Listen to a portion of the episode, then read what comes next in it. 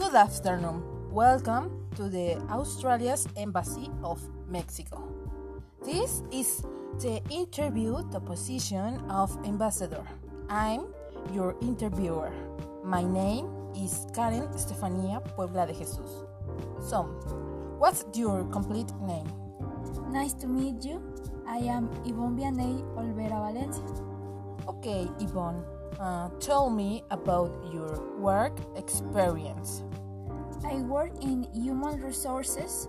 I recruit employees and make inventory. And actually, I'm working as a general manager, but uh, the company isn't for me. Oh, okay.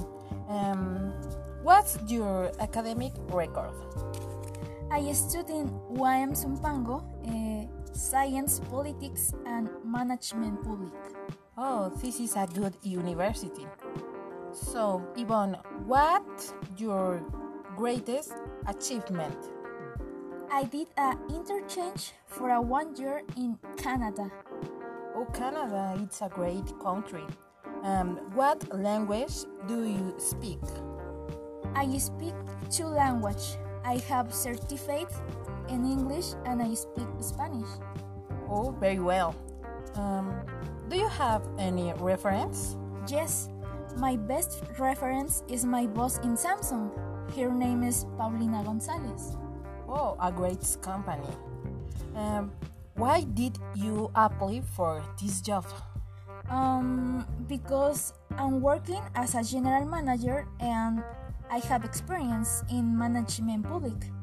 Uh, I want to get into diplomatic affair for my experience in the interchange. Oh, it is interesting. Uh, tell me some of your strengths.